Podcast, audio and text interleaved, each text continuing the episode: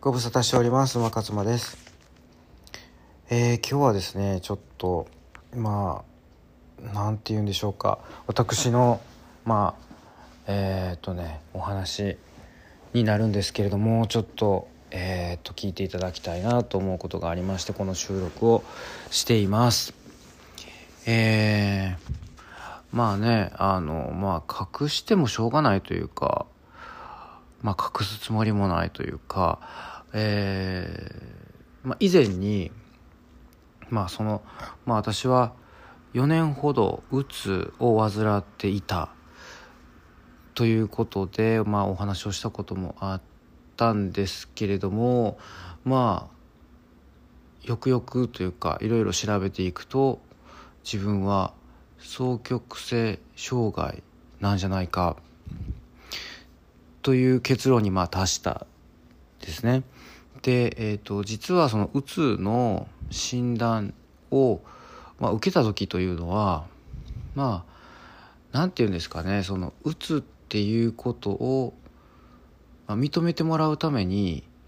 えーまあ、心療内科というかクリニックに行ってまあ案の定まあその何て言うんですかねテストみたいな受けるんですよ。でそのテストで、えー、まあうつですよっていう診断をされるだけなんですけど私はそれでは飽き足らずというかあのあるねえっ、と脳波を調べるっていうそこではその光トポロジーっていうまああの名前の脳波をえー、チェックする、えー、そういう診断テストっていうのも行ったんですよね。でそれはあの金スマあるじゃないですか。金スマでえー、っとそのなんとかコン有村コンの奥さん。ちょっと名前が出てこないな。えー、ね不倫騒動を起こして離婚したのかな？うん。あのね仲のいい夫婦で有名だった有村コントなんとかいなんとか泉元アナウンサーですよね。うん、まあ、おしどり夫婦みたいな感じでよくテレビにも出てたと思うんですけどその奥さんの方がえ、ー、とうつ病になったことがあってでそれを金スマで特集してやってた時にあのそのねある病院が紹介されてその脳波を調べるその光トポロジーっていうのが紹介されてたんでもう早速そこをネットで調べて行ってきたんですけどね。でねその時は受け入れられなかったんですけどそのなんかこう脳波を調べるとそのうつの人のあの脳波の波形ではなくてなんかこうそれこそその躁うつ状態っていうか躁うつ状態というか躁うつの人の波形。その時はね自分はもううつ病だというふうに自分の中でも決めつけていたのでなんかその双極性障害躁うつっていうのがよく、まあ、分からなかったというか受け入れられなかったって言ったらいいんですかね。なんかこうピンとこなかったっていう。だからなんかそのままそれをこうやり過ごしてたというかでもやっぱりなんかこう双極っぽい感じなんですよね。それでまああのどうも自分はそうなんだと。双極のそのまあ自分自分のその過去を振り返ってやっぱりその浮き沈みがこう激しい激しいというかまあそういうこうなんていうんですかね周期がこうあってその激しい時っていうのはすごくこううまくいってる時はいいんですけどすごく調子がいいんですけどまあそういう時にこうちょっとこう人に対して攻撃的になる時もあったりするんですよね。うんですごくやっぱりその落ちる時というのは自動思考といってどんどんどんどんこうネガティブな方向に行ってしまってっていうのをこう繰り返すんですよね。アップダウンみたいなのを。だからねああやっぱりそうなのかなって言って。だからまあそれを受け止めるしかないなと思ってたんですけどあとやっぱりこうねいろいろねこうなんかよくねあの物を忘れるとか約束を忘れる、えー、物をなくすあの片付けができないとかいろいろこうまああるあったんですよ自分の中でちょっと気になるようなことが。で ADHD ってあるじゃないですか。あの多動性多動症っていうんですかね。発達障害の一部やっていうふうに言われてるんですけどなんかねそれもうちょっとあるんじゃないかなって。でもまあそれも調べてみると診断受けてみるとやっぱりえー、っとその傾向にあるっていうことがねやっぱりこう診断結果として出てであとはその HSP って言ってねあのハイセンシティブパーソンの略だと思うんですけれどもその過敏あの物事に対して、えー、すべなんか全てのことっていうわけではないけどその何かその人よりも敏感に反応してしまう物事を過敏に反応するっていうんですかね。それの診断テストしてもやっぱりこう HSP という結果になるんですよね。だからねあのそういうこう多動症 H ADHD の傾向があって双極性も持って持ってかつ HSP っていう。だからねなんかねあのまあそういううん。なんかちょっとやっぱり自分でもちょっとこう自分でもというかまあそうですね生きにくいなとか。あとはその人からもねあの理解が難しいって言われることもよくあったりとかして。なのでまあ悶々としてたんですよね。でもなんとか自分なりにやり方というかあの生きていく術を見つけて、えー、やってきたという感じだったんですけどやっぱりそのなんかこう30年40年前とか ADHD とか HSP とかそういうのってよく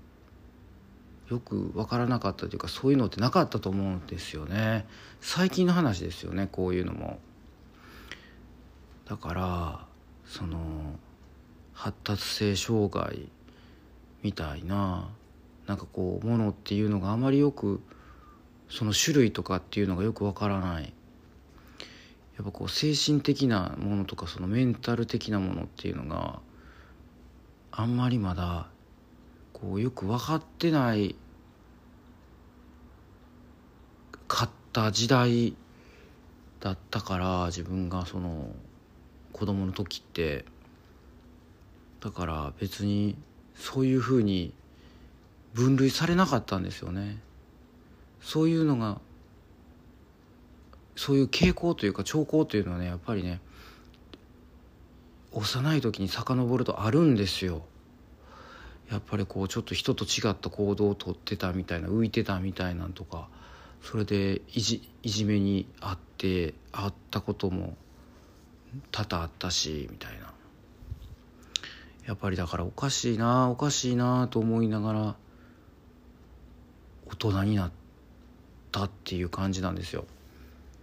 でいろいろそのねあの発達性障害でもいろんなあの種類があるとか、いろいろそういうのがこう分かってきてまあだから分類されるっていうとあれですけどでもやっぱりうんその原因っていうのが分かってきたからあよかったなと思ってある意味自分が今までこう悶々として何なんだろうこれはみたいなよく分からなかったのがまあまあそういうことかみたいな。っていうのが分かってきたのでだからまずはこう認知をするというか理解をするっていうことが大事だと思うんでそっからどうしていったらいいかっていうのをこう探して考えていけばいいなとは思うんですよ。でそういうのを直していくのにはやっぱりまあそのなんていうんですかね薬物療法っていうんですか？うんちょっと私は嫌嫌というかそういうのには走りたくないのでっていうのもそのうつ病だと思って SSRI 系の薬をこう処方されて飲んでてもまあ全く効果がなかったというか。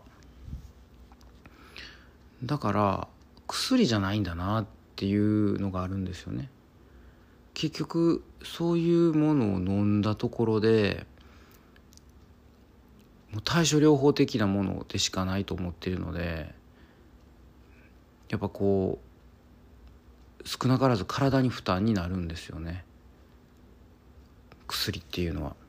だから私はもうその今健康的に心も体もこう健康になっていくっていうことをやってるのでプログラムとして。だからその腸内環境を整えるとかね。やっぱり HD ADHD とか発達障害とかその ADS かな？自閉症スペクトラムとかいろいろあるんですけどそういうのもその腸内環境、まあ、アレルギーとかアトピーとかいろんな病気はあの腸内環境を整えるとかあとその腸内環境が正常な人の便を取ってそれをこう移植するとかっていうようなことをすることによってあの改善したりするっていうのがこう研究で実証されてるっていうか。うんだからもう間違いなくやっぱり腸内環境を良くしていくっていうことが、まあ、どんな病気発達障害メンタルなものにおいて、まあ、効果があるというか。っていうふうに、まあ、私はいろいろこう自分で調べていた結果そここういう結論にたどり着いたんですよね。だからうんこれはある意味なんかこう個性みたいなもんやと思ってずっと付き合っていかなあかんし治すっていう治療するっていうもうそういう感じではもうないんじゃないかなと思って。付き合っていくみたいな。だからあの悪くしない良くしていくために、えー、運動して、えー、健康的なものを食事をしてそして、えー、認知行動療法、うん、っていうのを心がける、まあ、そそういうのの一つがこうマインドフルネスだったり、えー、その物事を捉え物事の捉え方っていうのをこう変えていくようなそのプログラムだったりするんですよね。まあだから7つの習慣っていうのはやっぱり認知行動療法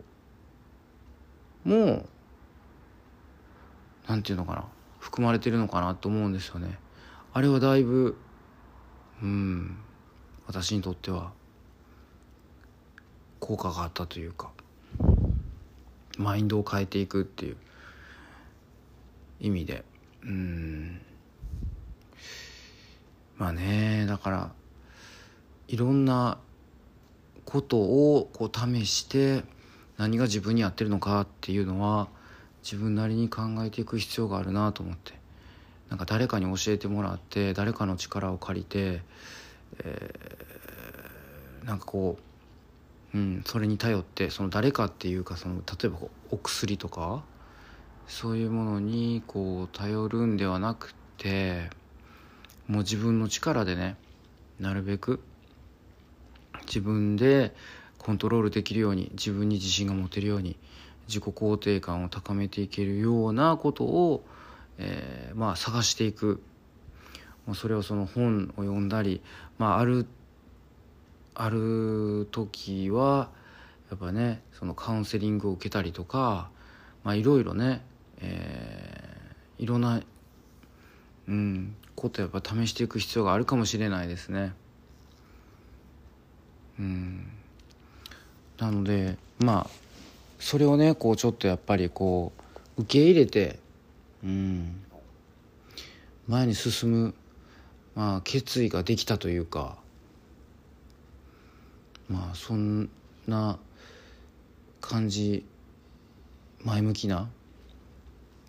えー、決意表明ができたのでちょっとねここでそれを、えー、記録しておきたいという意味でまあ、この収録を行っている次第です。どういうふうにまああのな直していくんじゃなくてどういうふうに良くしていくか、うん、生きやすくしていくかっていうのはこれから多分そのまあ私がこうやって音声で配信している媒体の中であのお話ししていけると思います。